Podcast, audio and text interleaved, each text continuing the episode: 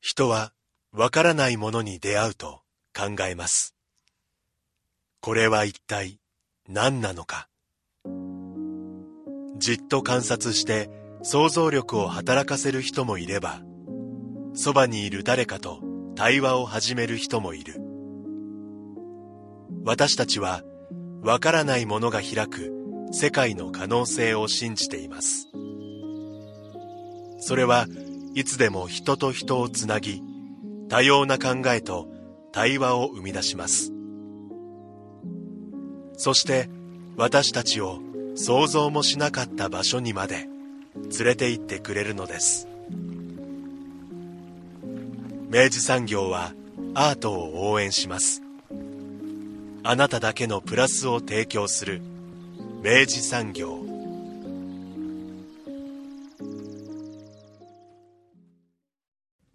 明治産業プレゼンツアワーカルチャーアワービュー今週は大分県立美術館オパムで開催中の展示。国立国際美術館コレクション現代アートの100年を特集します。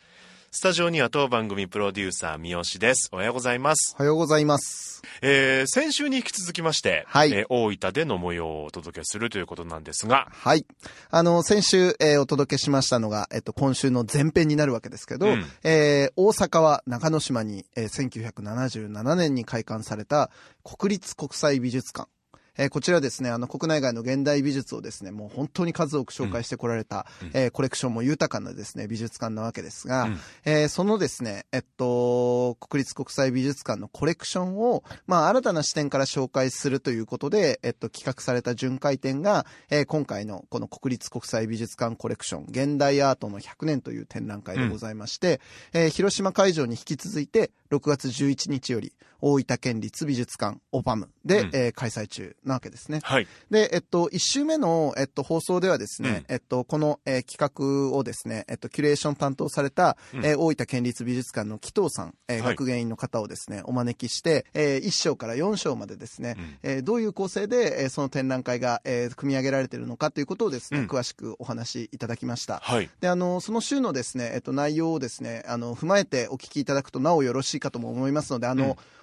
ポッドキャストなどで、えっと、この番組のポッドキャストでですね、えっと、先週の分もですね、うん。もうあの配信しておりますので、うん。えーご興味ある方、ぜひですね、あの、そちらもお聞きになりながらですね、えっと、うん。お楽しみいただきたいわけですが、はい今週は、はい。えーそのですね、えー展覧会の、えっと、後編という、展覧会紹介の後編ということで、はい。えー今回はですね、あえてその前週に扱っていない作品の中で、うん。あの、歩きながらですね、贅沢にも我々が気になった、はい。え、これ何なんですかっていうのを、うんうん。あの、一個ずつですね、あの、プライベート、あの、講師としてですね、はい。紀藤さんについていただきながら、はい。えー教えていただくという非常に贅沢な回になっておりますので、はい。ぜひ、あの、お聞きいただければと思います。それではまずは前半をお聞きくださいえまずはい、展示会場入ってきまして、はい。最初におわしますのが。えーポール・セザンヌ「宴の準備。はい、」えー、450mm×530mm この作品、はい。はい、サイズ的には、はい、油彩の作品でございますが、はい、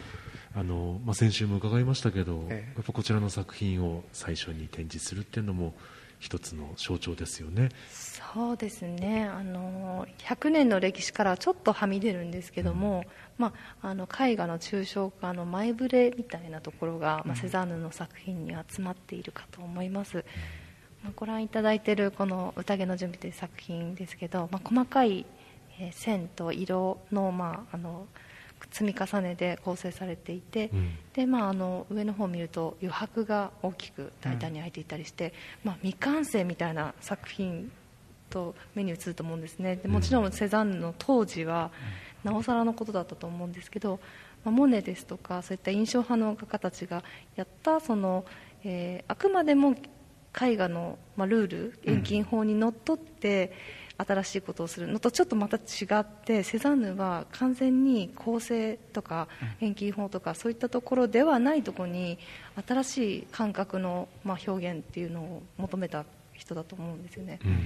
でまあ、これがまあきっかけになってその後キュビズム例えばピカソですとか、えーそういった作家たちがあの刺激されていって幾何学抽象につながっていったと、まあ、捉えることができるのでそういう意味では本当に全ての、ええー現代美術の始まりを予感させる作品かと思います、うーん。そうおっしゃられてみるとまた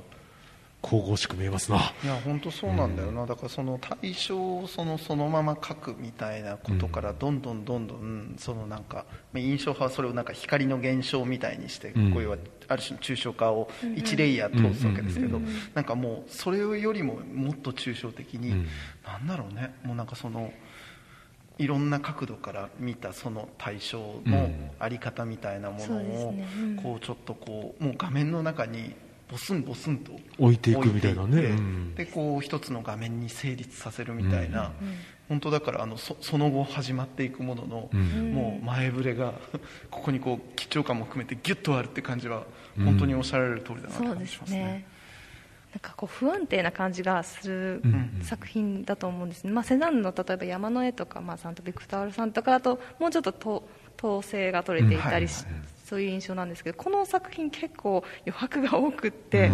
であのいろんなし角度からテーブルの上のせものをこう捉えて、えー構成していることが分かると思うんですけど、うん。そのなんていうか崩し方がやっぱりセザンヌ独特、うん。それがよくわかるのでこの先の抽象絵画とかも見やすくなるのではみたいなうんうんうん。ところで、はい、最初の一点にしました。うんさあ続きまして、はい。もう本当は全部紀藤さんにお話を伺いたいんですけどちょ本っと時間の制限もありますので、贅沢にデュデュシャンを飛ばすというねこの贅沢さ。いやなかなかできないですよ、デュシャンを飛ばすってね、我々、マンレーの作品の、はい。えー前にたどり着きましたが、えーこちらが、イジドーリュ・ドゥカスの謎という作品ですね、立体ですよね、そうですね、はい、これは何な何ですか？これは何でしょうね、あの 立体ですけど、彫刻かというと、ちょっと疑問がよぎるかと思うんですけども、はい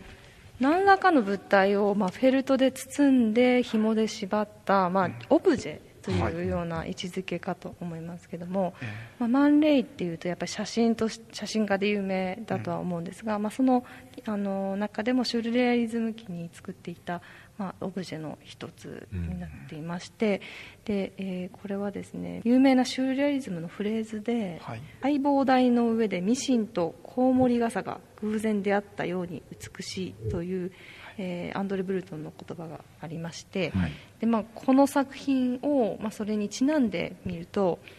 中に包まれているものはなんかミシンっぽいかなみたいおな、はい、読みがあのされることが多いんですが、うん。はい。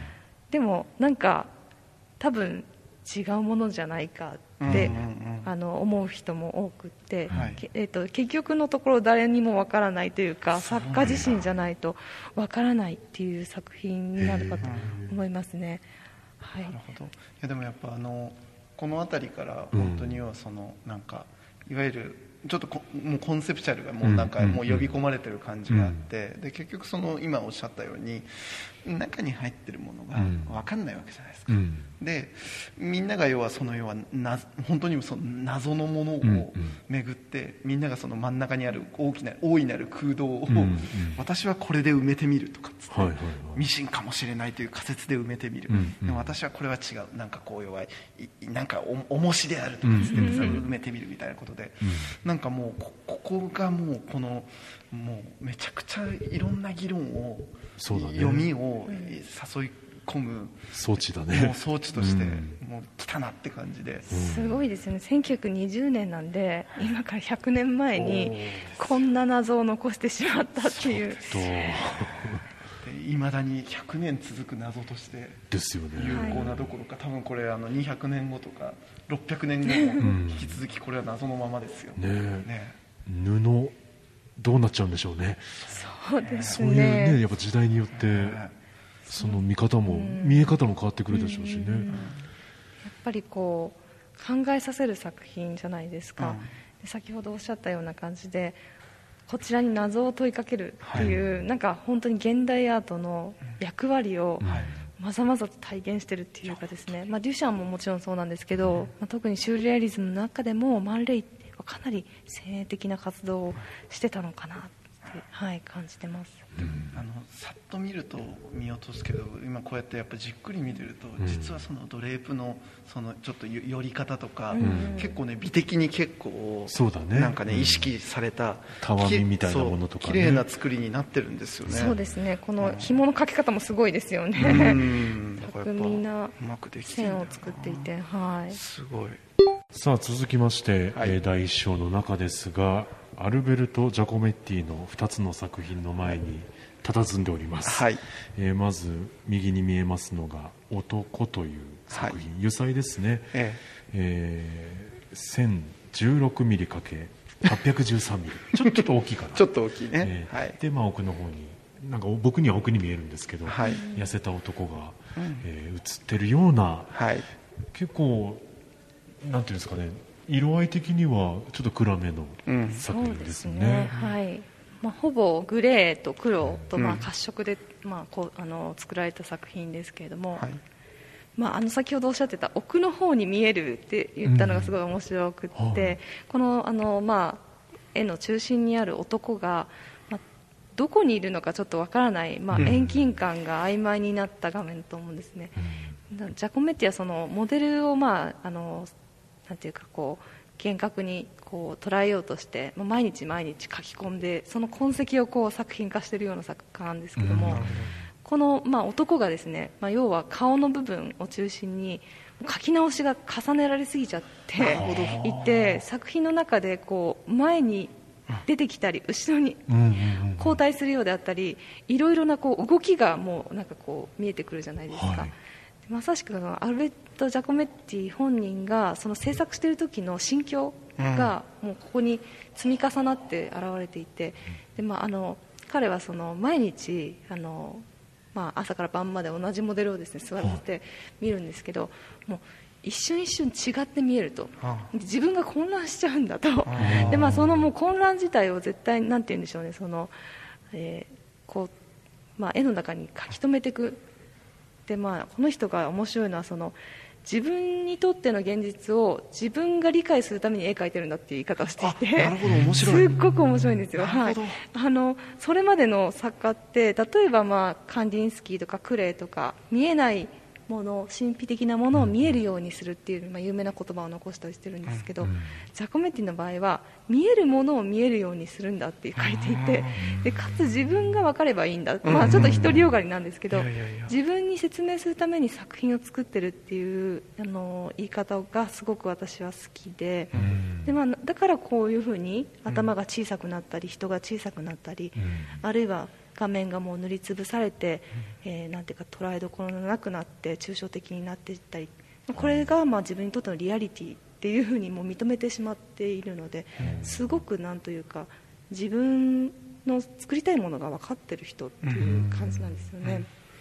すごい。あの確かに本当あのおっしゃられていろいろお聞きするほどにその画面の中に要はその彼あの作家自身のまず時間の積層があるし、ね。あのその認識の積層があるし、いろんなレイヤーがこの画面の中に凝縮されていてでなんかそのうもう行ったり来たりの状況自体をその作品にすることで、こうなんかかえってなんかすごいメッセージというか、こっち側に働きかけるものになってるっていうのはなるほどジャコメッティってのはそういう作家だったのねと思いながら。すごいですよね。だから芸術作品を作ってるっていうゴールのためじゃないんだって言っていてだからあの個展をやっちゃった時にあ僕は失敗したみたいなことを書いて言ったみたいで こんなにあの今となっては偉い、えー非常に有名な、ね、芸術家でありますけれども、まあそういうなんていうか葛藤の上で作っていた作品っていうのが、まあこの作品本当にこの絵画を見ると、もう一筆一筆というかですねまあ隅々から伝わってくるんじゃないかなって、うん。はい、思います。いやその時間さえもこう一つの作品の中に全部入ってるっていう、なんか奥深さというかね感じますよね。いやまあジャコメッティにもし現実であった時に、うん。いやあの作品良かったですよなんて言っちゃったらいや大変無理無理ですよ何分かってんだって。簡潔にもうそんな要は価値としてなんかもう提起された瞬間からあもうだったらだったら僕は失敗だったねってね多分言いそう言いそうな人。そんな言いそうな人がですよ。あの立体作品もあるんですけど、はい、はい。でもジャコメッティもちろん彫刻家ですので、まあ、あの有名なのは細長い、うん。あのブロンズ彫刻だと思うんですけど、まあ、その細長い人体彫刻を作っていてちょっと煮詰まっていた実は時期があって、はい。でその時にですね柳原伊作という日本人の哲学者に出会ってですね、はい。でまあ、その柳原のまあ姿形がすごくまあ日本人なのでこう目が細くてこうすっきりした、えー顔が小さくてで、まあ、こう肩がこうストンと落ちているような、まあ、そういった風貌にあの非常に惹かれてですねモデルをしてもらうんですねただその、えーまあ、言葉が通じないような、まあ、関係だと思うんですけども、ジャコメッティはその柳原のそのなんていうか他の欧米人のモデルと違って非常にこうなんて言うんでしょうね忍耐強い日本人でですね、まあ、本人のまあ性格もあったと思うんですけどぜ全然動かない。でそれで朝から晩まで付き合ってくれるっていうのにも本当に惹かれてジャコメッティがこうなんていうか神のような存在に見えてしまったっていう。でそれでですね、まあ、その細長い人体彫刻ではなくてあくまでその見えるや柳原の姿を、まあ、捉えたこう少しリアリズムな、えートルソーになったわけなんですけど、まあ、この肩とか顔とかも何回も何回もやり直しているのと、まあ、途中でこうあの顔がすごく曖昧になったりあるいは彫りが深くなってまた現実に戻ったりって何回もやり直しながら、まあ、最終的にこの形になっていくんですね。ジャコメッティにとっての柳原なんですね、そうなんです、そうなんです、はい、はい、でも納得してないかもしれないんですけど、はい、はい、完成しててもですね。またこの柳原伊作という、まあ、人物が、まあ、ジャコメッティとのその触れ合う時間がすごく長かったので、ジャコメッティの言葉を、ね、こうメモしたりとかこうモデルしながらもすごくこうあの精力的に、えー情報を書き留めていて、で柳原による、まあ、ジャコメッティ論というのがまあ非常に有名で、まあ、か世界的にもそのジャコメッティの活動をこう文字にした人っていうのは少なかったんですね、当時。なのでこの方の功績も非常に大きいと言われています。そんな関係だったんだ。ねえまあ、だしやっぱその作家のそのいやっぱり行ったり来たりその春巡のあの過程が全部この、一つの作品としてね。ねうん形に継承化されてんだなっていうのが最後に額に十字架みたいにクあロスを入れたのらしくてそれがもう本当最後の最後だったみたいで、まあ、それはなんかちょっとそのイエス・キリスト的な意味合いがあったかもねみたいなことを書いてる論文もありますけどねあの柳原伊作自身がクリスチャンだったかな。なるほど。イサクっていうのはアイザックってあいう。本当だ。いやでもなるほど。なんかあのそういうプロセスあればこそのなんかこの作品のあり方なんだっていうのが分かる気がします。すごい。なぜ十字を最後に？どういう？ね？想像広がりますねね。ね。完成のサインなのか分かんないんですけどね明治産業プレゼンツアワーカルチャーアワービュー今週は大分県立美術館オパムで開催中の展示国立国際美術館コレクション現代アートの100年について主任学芸員の紀藤野江さんにご案内いただいておりますまず今回の前半では一章セザンヌから、えーご説明もいただきながら拝見してまいりましたはい。あのーまさかデュシャンを飛ばす飛ばすっていうねそんな贅沢が許されるのかと思いながらですね。本当ですよ目の端っこでデュシャンをはい見ながらね、やりましたけど。まあ、マンレーが目の前にある、あの、なんかよくわかんない 感覚になりますよね。いや、ええもう本当に、あの、ええルパン来ないでっていう感じですけれども本当で。すよ。はい。えっと、2章からはですね、えっと、いわゆるその第二次大戦後、はいえっと、アートの中心がパリからニューヨークに移って、うんえっと、まあ、様々なですね、うんアートのですね、まあ、えっと、学派というかですね、流派が次々と生まれていく、同時多発的にね。もうすごい勢いになっていく、まあそのところからですね、うん。あの代表的な作品を絡めながらですね、実物を共にですね、はい。あのそれを見ていくことができる、あの引き続き超贅沢な展示の、まあ第2章からですね、はい。えー第4章までをですね、もうこれも時間が限られる。すいません、本当我々いつもね、もう。本当に興奮しちゃって、もう大体頭がでっかちになっちゃうんですけど。そうなんですよ。なので2章から4章駆け足にはなるんですけれども、えっと、ここからですね、えっと、後半においてはですね、えーこの展示の後半をですね、はい。えっと、引き続き見てまいりますので、ぜひお楽しみいただきたいと思います。はい。さて第2章の、はい。えーもういろんな多角的にいろいろこう投げかけてくれておなじみの、はい。第2章のはい。ブースに入ってまいりましたが、大きな作品の前に今立っております、はい。えーこちらモーリス・ルイスの作品ですね、はい。えー 2490mm かけ 3510mm 本当に大きな作品。2.4×3.5 え大きい、はい。今回最大サイズの作品ですね、これ作品タイトルはこれ何て読むんですかねこれね。なんですね。なんでね。はい、なんでしょうね。ね。すいませんごめんなさい。なんだろう。はい。はい。これはあのあのどういった作品と捉えれば？そうですね。あのまあこのタイトルはちょっと謎めいているので、うん。いろいろ諸説あるんですけども、まあモーリス・ルイスはあのステイニングっていう、まあえー絵の具にあすみませんキャンバスに絵の具をこう染み込ませてはい。描いた作品で有名なあの、えーアメリカの抽象表現主義の、まあ、比較的後期の方のうん。画家なんですけども、まあ、その、えールイスのまあ大作です。うんでまあ、これだけ大きなキャンバスに、まあ、色とりどりな、まあ、赤だったり緑だったり青だったりっていう絵の具がこう上から下に流れるように、うんあのえーキャンバスに入ってますね、でまあ、このあのステイニングっていう、まあ、手法って、まあえーアメリカの、まあ、抽象表現の、まあ、いろいろな手法とにかくジャクソン・ポロックであったり、はい。そのまあえーアクションペインティングとも呼ばれましたけども、絵の具の重力というかその流れに任せて描くような制作の中でも、まあ、色を、えーまあ、絵画の主たる構成要素にしたってことでカラーフィールドっていう流派って呼ばれているとは思うんですで、まあ、あのそういう、まあ、あの歴史的なところは置いといても、まあ、この絵の前に立つと、うん。まあ、皆さんこの色に包まれるようなというかうん。色のカーテンの中にこう入っていくような、まあそういう体験が得られるのではないかと思うんですが、まあ今回実は、まあ、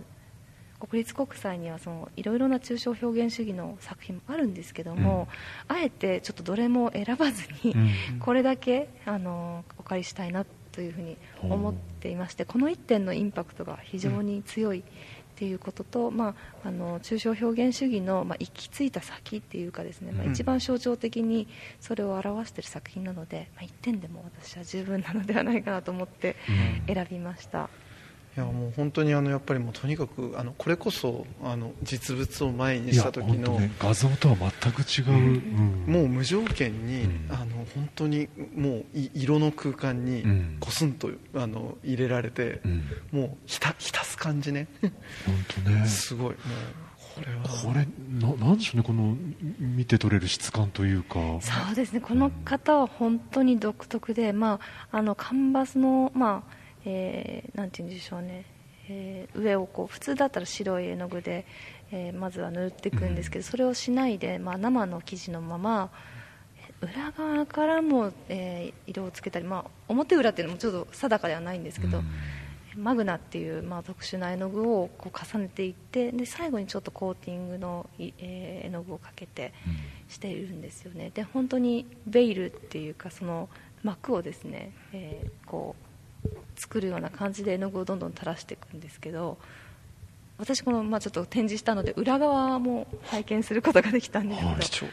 裏はですねまた別の色合いの、まあ、別の絵がって言ったらちょっと大げさなんですが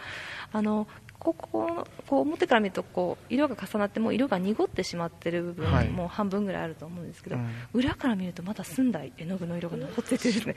すごいなと思いました、まあ、ちょっとトリック、まあ、本人しかわからないトリックがあって出来上がっているんですけれども、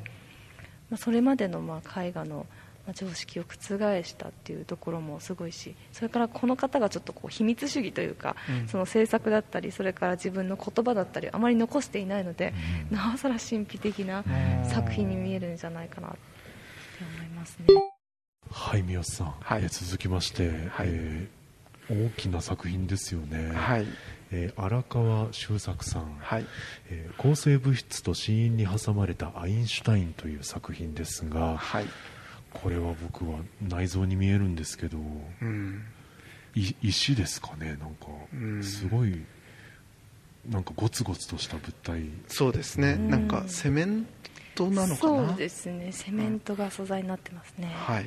これは一体どういう作品なんですか紀藤さん？これはですね荒川修作というと、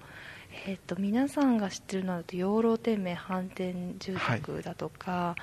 えーそういったあとはですねあの建築的な作品で、まあ、非常にあの、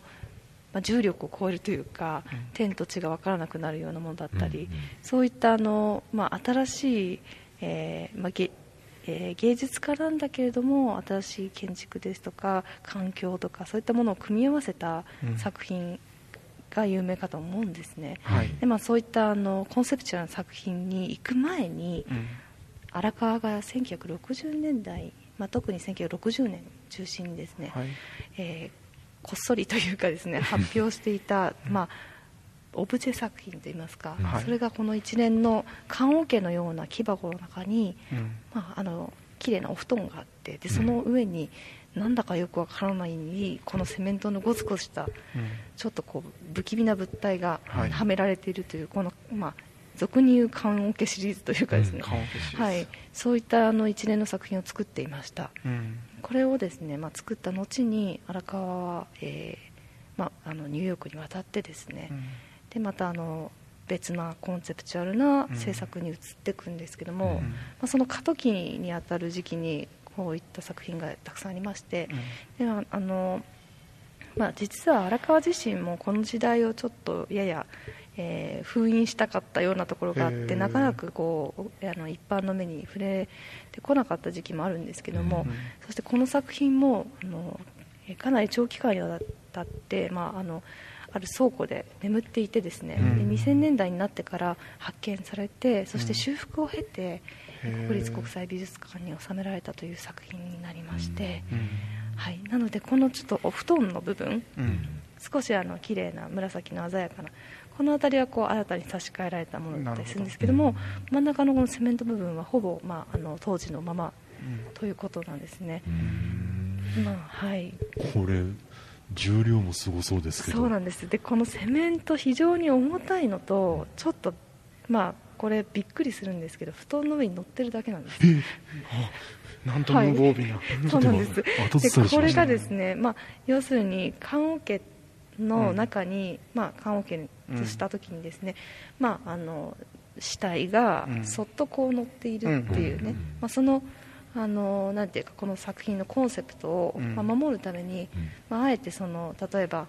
えー補強したりですね、うん。裏から止めたりっていうことをせずに、うん。えーしたいという作家さんの意図でですね、うん。まあ、修復の段階で、えーそっと置いた。うん。でそれをですね、まあ、床に寝かせて見ることもできるんだけども、うん。この作品の場合は当時の発表当時がこう斜めに壁に立てかけていたので、うん。ゆっくりこう一生懸命あの作業員の人が持ち上げてですね、ちょうどいいところでこう止めるっていうような展示になっています。結構な角度でた立てかけられてますよ。結構行くなっていうちょっとドキドキしながら展示しましたけれども、下手前に落ちてきそうなぐらいに。うんそれが不思議と大丈夫なんですね、全くずれなくって、何でしょうね、本当にあの不思議なんですけれども、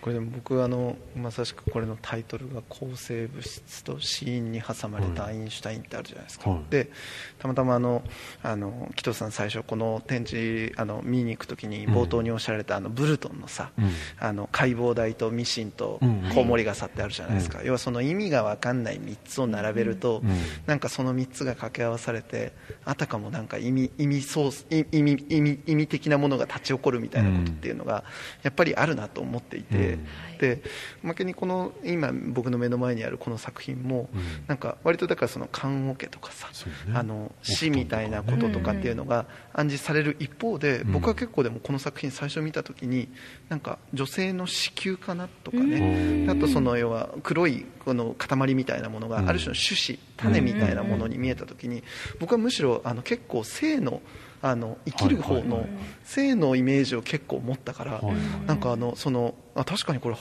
棺桶かなんて思いながら、うん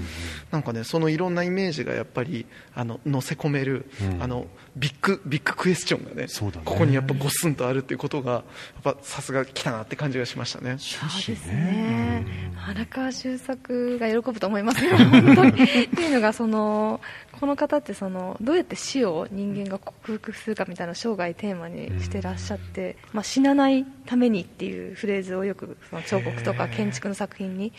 つけるんですよ、それでまあそういうためのプロジェクトだって言ってるんですけど、まあ、それを歌う前の、まあ、1960年の若い時の段階で、まあ、死を連想させるあの作品に、あえてそれをなんかこう人間はどう克服していくのかっていうなんかこう投げかけをこう、閉じ込めたみたいな、まあ、発表当時はもうおどろおどろしくて見てられないとか あのこのあの死を象徴してるっていうふうな批評のされ方ばっかりするんですけど、まあ後々その荒川を調べていく中で、やっぱりそこにあのその後の時代につながる人間の天命判定でっていうね、あの天命を反転するプロジェクトっていう、それのなんかこうあの最初の出だしみたいなものを感じるのでそうですね。ただ怖いだけじゃないんじゃないかっていう目の付けどころがあ矢って。印も気になりますそうなんですよね。左下にねそうそうそう。あ明らかに矢印ですよね。そうですね。はい、これねあの子供たちが見た時もあの矢印なんだって言われるんですけどうん。ちょっとわからないんですが、まあね、タイトルも謎めいてますし、僕だからなんか割とポエトリカルにあのタイトルを読んだ時に、うんうん。なんか構成物質とアインシュタインみたいなのは割とこうなんだろうあの今の生命をやっぱこ超えていくものというか、まだ要は向こう側に行けるんだみたいなことを例えば連想しかつ死因みたいなものがこれ文字のビジュアルとしてやっぱりこう子供の子っていう字が入ってるように、うん。なんとなくやっぱりねこうみ未来を連れてくるものに、か弱いけど未来を連れてくるものみたいなことに読めるのではと思うとなんかねこれはやっぱりね僕割とポジティブなものとして、うんうん。あのやっぱり生命のエネルギーとして僕は読むことを割と選ぶなと思って見てました、なるほどな。すごい。こういうの大好きね、いやそうすごい。ですうんこういうもうもう燃えるあの問いかけを投げかけてくれた荒川修作ですさあ続きまして、えー第2章クリストの作品の前におりますがはい。包んでますね。包んでますね。まず「包まれた缶」という作品ございまして、はい。でさらに「包まれたライヒスターク。はい」大きなプロジェクトのはい。ものもありますが、はい。すごいですね、はい。まあ、あの包まれた缶はクリストのその根本を、まあ、テーマにした作品の、まあ、初めの頃の、はい。えーとまあ、終終作といいますか、まあ、その頃こう缶をですねよく結構包んでいて、まあ、同じ2つの缶がこう乗ってるんですけど上の缶だけ包まれて、うんうん。でまあ、包んだだけじゃなくて一応そのなんていうんですか黒い塗料でこう陰影をですね強調するように載せたりしてるっていうことで面白い作品なんですけども、まあ、その隣に、まあつ、あの包むプロジェクトの、まあ、集大成というか、はい代表作になる、えーまあえードイツの帝国国会議事堂、まあ、はいライヒスタークうん。を包むっていうプロジェクトの,、まあ、あのプロジェクトのファンドレイジングのための作品うんとしての、えー一点がございまして。包むためにまずやっぱ予算とかもいるので、そうですね。資金集めをクリストはまあ一貫してその自分の作品のえー終作を売ってその、えー売り上げでえープロジェクトをするっていう、まあ、姿勢をとっていてすごいですよね。あの愛すべき自転車操業。で すごいんですよ。こだから国の助成金だとか企業からの協賛金とかは一切手を出さずに自分の作品の構想を売ってうん。構想を叶えるっていう、えー制作をしている、まあ、あの本当に世界でも稀に見る方ですよね。で実際に国会議事堂を包んじゃったんですね。包んだんですね。これが24年ぐらいですね、かけての、まあ、構想段階から実際に達成するまでの 年月がかかっているということで、はい、一人の人間の執念が、ねつい先日もだってほらなんかパリのあの凱そうですね。旋門もね凱旋門はい。あの包まれてましたですよね、また今あの、えー六本木の2121で、えーその個展が開かれたりして再注目されています、まあ、本人と、まあ、一緒に、えー活動してた、えーパートナーは、まあ、どちらも亡くなられているんですけれども、はい。その、まあ、命がずっと続いているような、えー感じがするとは思いますけれどももうこれすごい本当にラッピングって言ってこれ布とはちょっと違うんですね実は。あのー布というよりちょっとこうアルミニウムっぽいようなあのはあ。シートのようなもので。強度もあるような。そうですそうです。はい。強度、まあ、雨とか風とかいろいろねありますから、でもそのまあただその終作の段階そのプロジェクトのスケッチの段階ではあくまでこう白い布をうん。建築にかぶせたようにしてそしてこう陰影をこう自分でつけて、うん。だからすごくデッサン力も本当にすごくって、うんあの見ててこううっとりするような作品なんですけれども、これ紀藤さんに聞くのは野暮かもしれませんけど、このクリストのこの包むことへのはい。なんかこう執念みたいなもの、っていうか包むはこれ何なんですかこれ。いや本当にこれ分かりづらいですよね、えー。なんかね全く答えが出ないんですけど、うん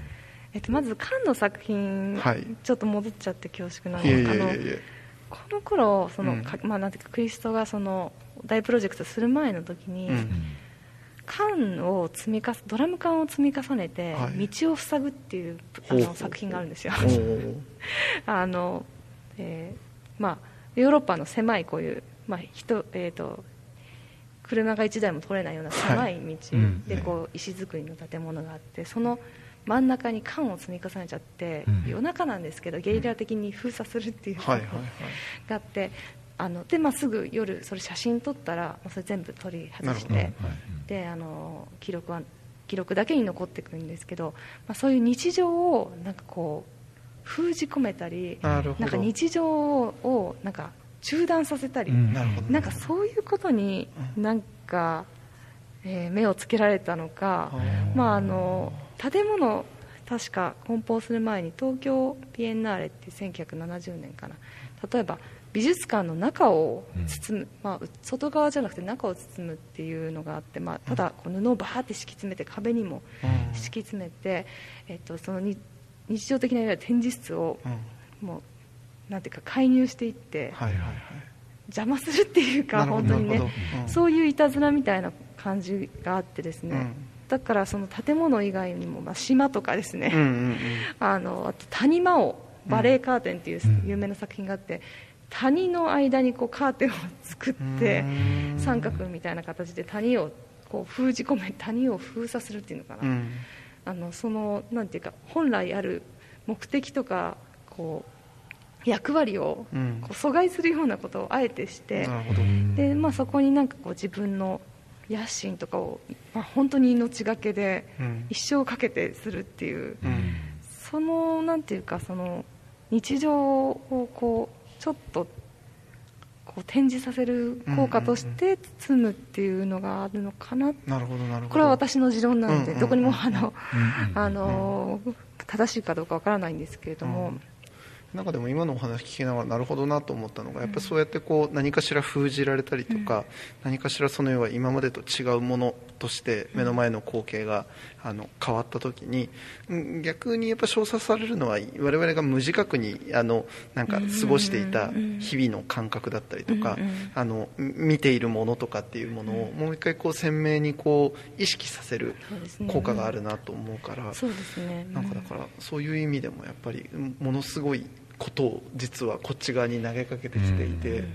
あのこうすることで逆にやっぱその包まれてなかったライヒスタークってなんだったっけとかっていうことにこれやっぱロイヒストークは包まれてないんですよね今は多分。あもちろんもちろん。包まれっぱなしだったら大変ですはいですね。短期間だけで、まああの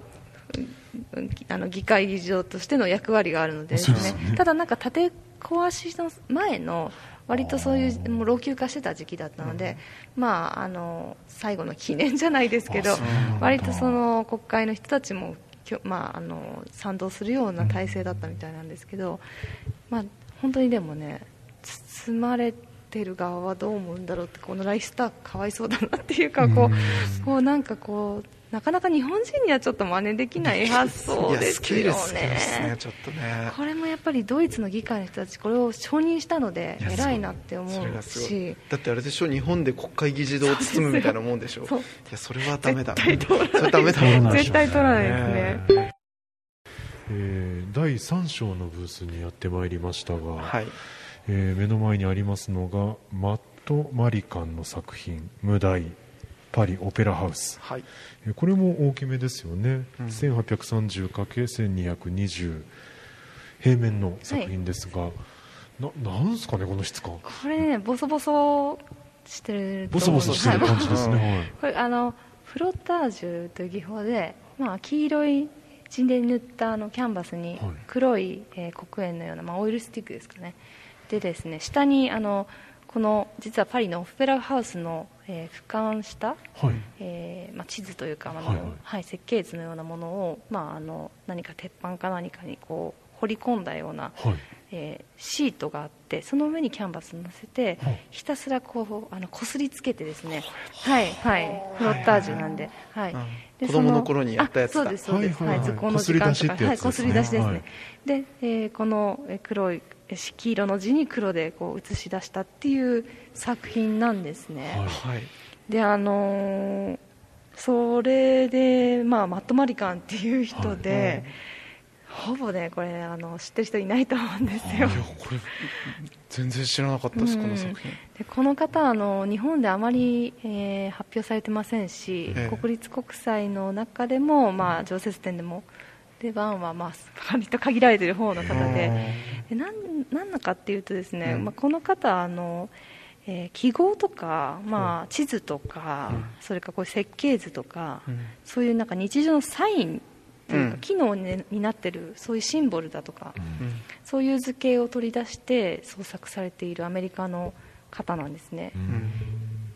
でこの始まったのが80年代の半ばですかね、えーとうん。ちょうどシンディ・シャーマンとか、はい。えーあとはですねジョン・バルデッサリとかあるいはリチャード・プリンスとか、うんえーアメリカのニューヨークに集まって、えーまあ、既存のイメージをこう、えー盗用してですね、うん。そして自分の表現をするっていう、まあ、ピクチャージェネレーションっていうグループができたんですよ。実はマット・マリカンもその中のメンバーで,、うん。でマット・マリカンも最初はそういったえー作家たちとこう刺激し合いながら作制作してるんですけれども、まあ、早々にそういう写真とかを使うことはやめてですね、ピクトグラムを使い始めるんですね、であの人型の人あのなんていうか針金人間みたいなええやつとか、まあ、あのトイレのマークじゃないんですけど、うんうんうん。まあ、公共のサインはい。を、まあ、いっぱい借りてきて、うん。でまあ、そこになんか自分も登場させたり自分のサインを、独特のサインを入れ込んだりとか、えそういうなんかそして色もですねもう単純に原色もう緑、赤青黄色黒っていうですね、全然あの多様な色はつかないんですよ、はいでそういう制作をしながら、まあ、徐々にその、えーまあ意味の機能っていうのをうんうんうん。こう掘り下げて、はい。あのまあ、自分自身でそういう理論を書かれてですね、でまあその意味にはこう段階があって、うん。まあ、自分たちが認識するこう世界っていうの中の段階をこう追っていくうちに、まあ、意味から意味へ移すってどういうことかっていうことを考えて、移すっていうことを、まあ、実際にやったらフロッタージュだったっていう なんかちょっと単純なちょっとシャレみたいなあの本当かいなっていうところなんですけどいきなしフロッタージュが始まるんですね。でそのあのフロッタージュのプロジェクトの中でもあのダラスの美術館で発表された、まあ、一連の、えーオペラハウスとか図書館とか、建築を映すシリーズがあってその中の一点で、まあ、非常に貴重な作品だと思います、で結構ですね、まあ、欧米ではあの盛んに活動されて今でもされてるんですけども大きなプロジェクトもされていて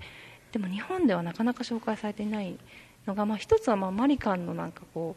う求めてる作風っていうのがちょっと日本人には理解しづらい結構ですねアルファベット圏っていうか英語文化圏はいの方の方が響くような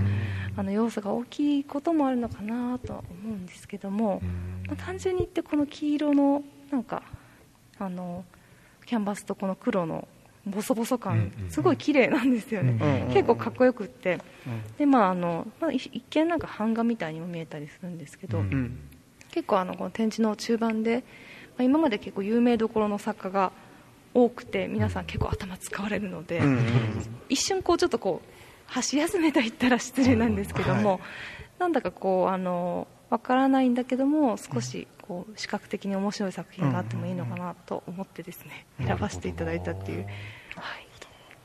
い、いやもう直感的なビジュアルとして気持ちよさがありつつ実は超ハイコンテクストだそうですよ。結構意味がつ。すごいですね。映しちゃったっていう。ねえ。ねあので結構自分で一人で、うん。あの大きなもう本当にキャンバス広げてこすり出しを本当にひたすらやってる、まあ、えあの YouTube とかで映像を見ることもできるんですけれども、大学の例えば壁画とか、うんうんうんそういうかなり大きい仕事を受けてらっしゃるので、こすりまくってるんで手手多分腱鞘炎 結構手痛いと思うんですけど、かなりですねそのコンセプトに従って制作する人なのでブレがないっていう感じの方ですね。面白い。なるほどな、まあ、でも本当なんかそのサインみたいなもんそれはあの街頭の看板とかっていうものをこう作品に取り込んできた人がこうまあ、建築物の図面をフロッタージュでこうこすり出すっていうところまで行ったっていうのは、今のお話聞けばなるほどなんかこの作品に宿る意味のありかみたいなのがやっとなんかちょっとねつかめちょっと分かるような感じですよね、あとね空港の地図のこすり出しもいっぱいしてるんですよ、う。ん、でねそれが結構ここには出てないんですけど面白くって、海外の空港とかってこうなんか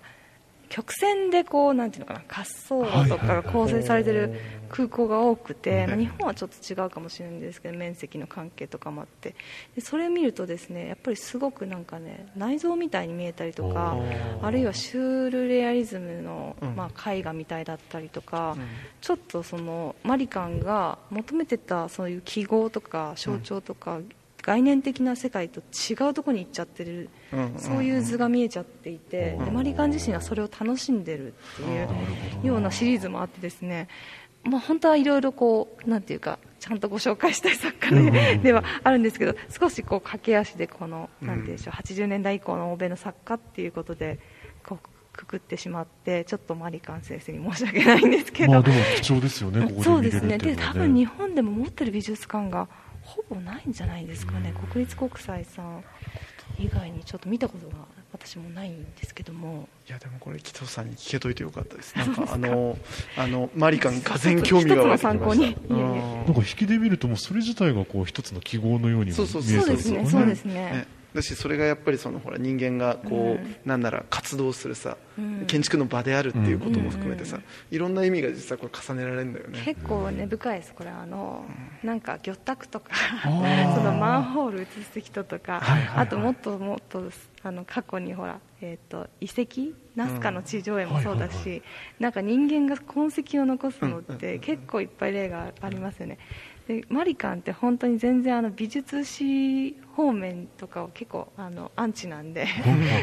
逆にそういうなんていうのかな人間のそういう根源的な映す行為みたいなのをすごい真剣に考えて、はい、まあ、これに行き着いたんじゃないかな結構深い人ですね、いやめちゃくちゃ読み解きがいが出てきた、うん、そう結構調べたらハマりますよ。あのこれはマリカンいいぞ本当に足早に最後の方まで来てしまいました、はい、えー、今目の前にありますのがちょっと音声もね今聞こえてると思うんですが、映像の作品ですよね、えー、加藤翼さんの「言葉が通じない」という作品、はい、これは一体？はい、えー、この作品はあの加藤翼さんご本人が、まあ、出演されている映像作品とそれからこの写真の作品の2点で1セットの作品になります、はいであの映像の中ではですね加藤さんが対馬、えっと、長崎県と韓国の、まあ、境といいますか、はい、日本の、えー、周辺にある対馬の、まあ、一つの沖合の無人島に、うん、えー、初めて出会う韓国人の方と落ち合って、はい、そしてその方と一つのプロジェクトをするというあのもう一部始終を撮影したもので、はい、まあ、何をするかというとこの QR コードを立てた看板をその島に立てるとい。う目標なんですね。はい、人で。はい。はい、で、まあ、この QR コードは、その Google マップでこの位置を指し示すコードなんですけども、はい、まあ、あの、韓国人の方は、えっと、孫さんっていうんですけども、うん、まあ、初めてここで、まあ、出会うわけなんですけども、うん、あのお互いに、まあ、言葉をつあのがわからないですね、うん、加藤さんは韓国語がわからなくて孫さんも日本語がわからないんだけども、まあ、英語ではなくて、まあ、2人の、まあ、オリジナルの言葉で話し合いながらあの、えー、この QR コードなんとか立てるんですね。ゴンゴンゴンゴン 打ち込んでいくんですね。でまああのその言葉が通じない一部始終を、えー、記録した、まあ、パフォーマンスの記録としての作品になりますね。で、まあ、あの映像4分あって見てると、うん2人ともあの例えば右に行ってって言ったのに右右がどっちか分からなくて左に行っちゃって 倒れちゃったりとかね。すごく面白くて。でもどっちかに行けってのは通じそうなんですそうなんです。なんとなくやっぱり、まあ、お隣の国ですし、えまあ、同じアジア人でなんとなくあうんの呼吸みたいなところがあるんですけども、